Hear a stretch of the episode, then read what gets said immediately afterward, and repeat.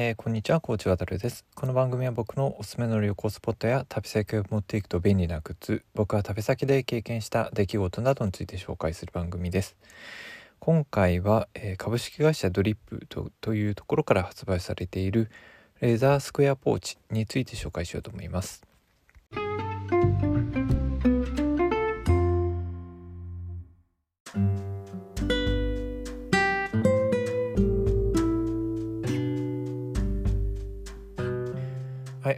僕自身はですね結構あの、まあ、旅行だったりとかあとそのリモートワークだったりとか、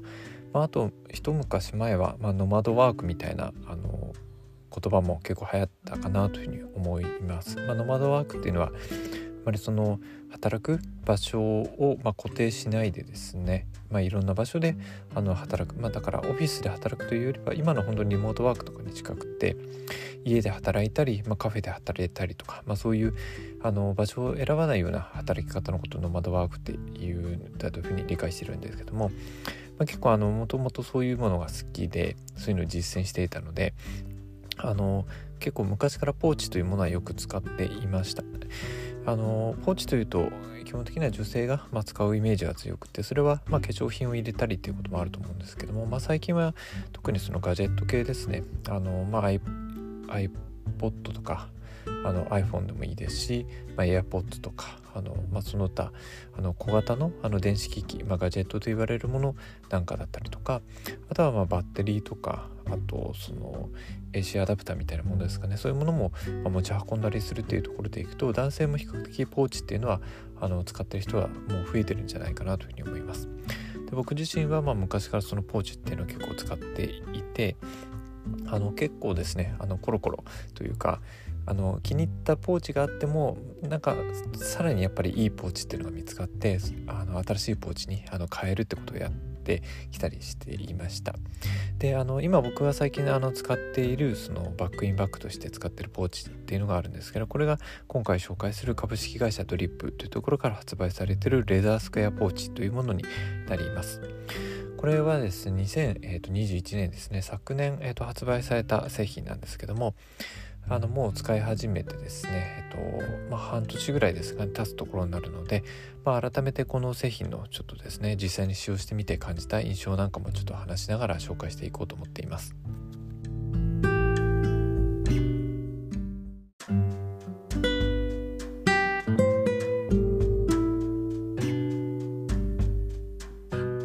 はい、ちょっと長くなってしまったんですけども、まあ、このレザースクエアポーチって今回紹介するものは株式会社ドリップから発売されている本革製のポーチになります。でもともとこの株式会社ドリップというところが比較的そのハイセンスな、まあ、男性だけでないですけども、まあ、男性も持てるようなあのアイテムっていうのを多く輩出をしていてあの僕もですね、まあ、いくつかその製品っていうのを使っていたりします。もともとは結構あのえーと、クラウドファンディングサイトの幕開けなんかであの支持を集めて、まあ、製品化されたものが結構多い印象を持っています。で、えっ、ー、とですね、今回紹介するのはこの中から、まあ、2021年末ですね、えーと、発売されたレザースクエアポーチというものになるんですけども、こちらは、えっ、ー、とですね、えーとまあ、本革製のポーチになっていてもともと全身のあのポーチとしてですねレザーメイクポーチというものがあってたらしいんですけども、まあ、これがいくつか変更が加えられて改めて発売された製品になっています。で実際どういう製品なのかというところをお伝えをしていくと、まあ、先ほどお伝えしたようにですね、えーと、素材は本革をま使用しているので非常にあの見た目がすごくかっこいいですやっぱりもう、まあ、革製品ということ時点でそのまあ醸し出されるあの圧倒的にハイセンスな外観を持っているポーチだなというふうに個人的に思っています。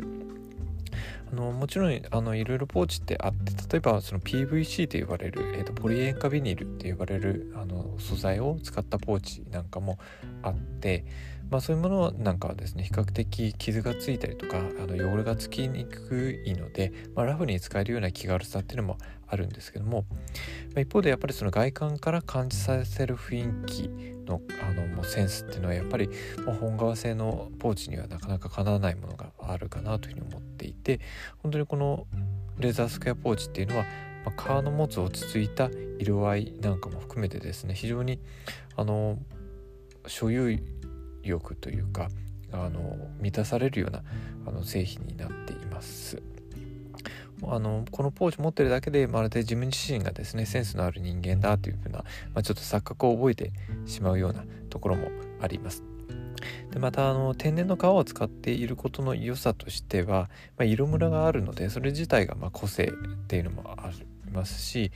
あの使用しているに従って変化していくような、まあ、色合いも含めて、まあ、自分だけのポーチを作っていくような、ま、特別感があるのであのもうこの製品に限った話ではないんですけども革製品っていうのは非常にあの僕は好きだったりします。で、えーと、この製品、まあ、全身のモデルがあるというふうにお伝えしたんですけども全身のモデルはですね比較的あの丸みを帯びたちょっと形をしていたんですけども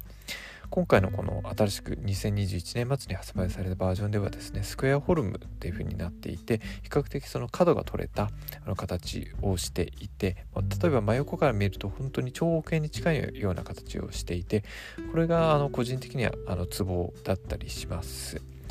あのまあ、バックインバッグとして使うような場合はですねバッグの中に入れた時のその収まりの良さっていうのが圧倒的にやっぱりこのスクエア型の方がいいというふうに個人的に思ってますし、まあ、単純にあのフォルムのあのデザインとしてスクエアフォルムの方がま男性的で、ま、ちょっとかっこいいというふうにあの個人的には思っています。であと、まあ、自立する形状っていうのはもともと前身となるモデルともま共通をしているんですけどもあの、まあ、やっぱりあのカフェとかオフィスのデスクに置いて使用することを考えると、まあ、自立するっていうことも欠かせない条件かなというふうに思っています。まあ、外観に関して言えばこのスクエアっていうところと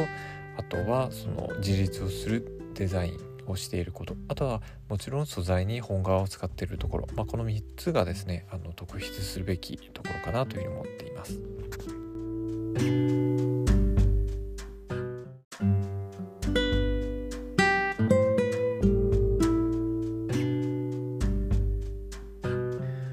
とあの、まあ、ポーチである以上ですね、まあ、物を収納することがあの機能として備わっているのであの自分があの持ち歩くものが適切な量だけ、まあ、あの含むことができるか入れることができるかっていうのはすごく大事かなというふうに思っています。でその点でもですねあの個人的にはこれは本当に必要なものだけを、まあ、収納するような本当に最適なサイズ感を持ったポーチだというふうに思っています。ただまあちょっと話もちょっと戻ると、まあ、自分にとってですそもそもまあその本当に必要なあのものを見極めるっていうのは難しいかなというふうに思っています。まあ、これはやっぱりライフステージによっても異なってくるですだろうし、まあ、その新しいジャンルの製品っていうものが出てくると自分の持ち歩くものっていうのは増えてったり、まあ、もしくは使わなくなって減っていくものもあったりするかなというふうに思います。ただあの少なくとも現時点のその僕があの本当にま携帯すべき小物っていうものを考えるとこのレザースクエアポーチっていうのはあの本当に収納するのに最適なサイズ感を持っているというふうに思います。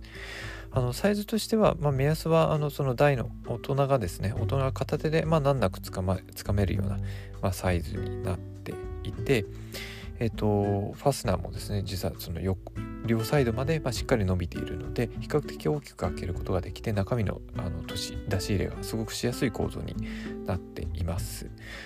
あのポーチの中はですね基本的には仕切りはない単一のコンパートメントになっているんですけども、まあ、一部ファスナー付きのそのポケットみたいなものがあるので本当にそのどこかに行きやすいというかあの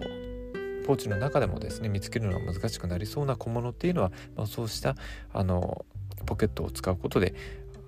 見逃してしまう見失ってしまうのを防ぐことができるかなというふうに思います。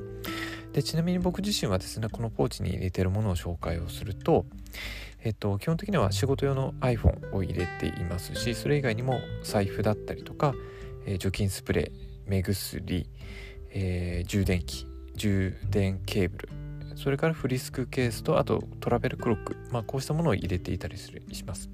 で結構数あるかなっていうふうな印象を持たれるかもしれないんですけども、まあ、これらがですね結構綺麗にきっちり収まるぐらいの収納力はあるので僕自身は非常にあのこの使い心地っていうのは満足をしています。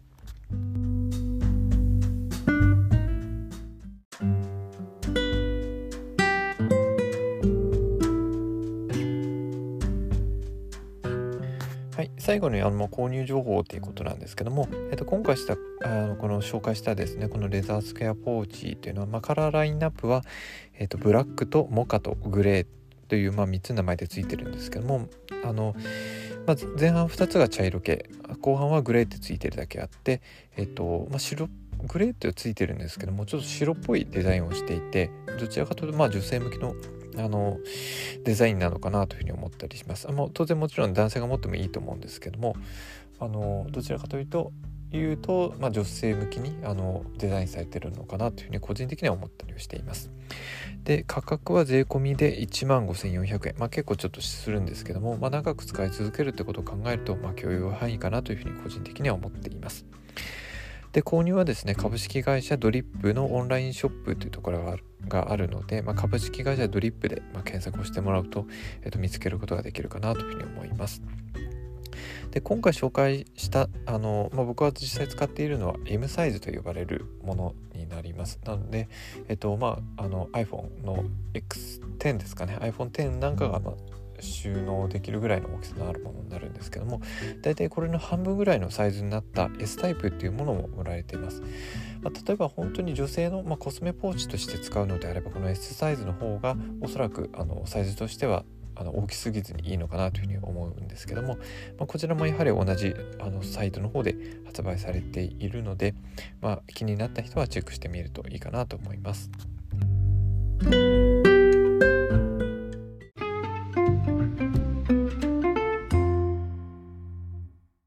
はい。というわけでですね、今回は株式会社ドリップから発売されているレザースクエアポーチというポーチを紹介をしてきました。本当にあの僕自身昔からずっとポーチ使っていて、そのポーチの種類でいくと多分もう10種類ぐらいはですね、あの使ってきたものがあるんじゃないかなというふうに思っています。で、そうした中でも、まあ、今回紹介したレザースクエアポーチっていうのは、まあ、非常にお気に入りのあのポーチになっています。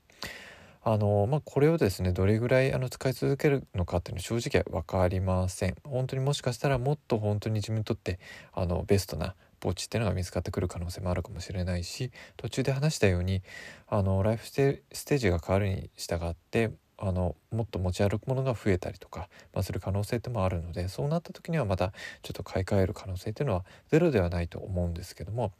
まあ、何分本革でできてるポーチなのであのバックにバッグとして使うポーチではなくないにしてもしてもですね例えば旅行時の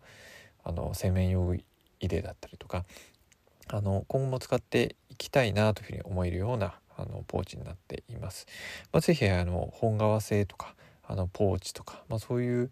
あのワードに弱い人っていうのは一回チェックしてみてもいいかなというふうに思います。はい。というわけで、えーと、今回はレザースクエアポーチについて紹介をしてきました。えー、また次回もお聴きください。コーチ渡がお送りしました。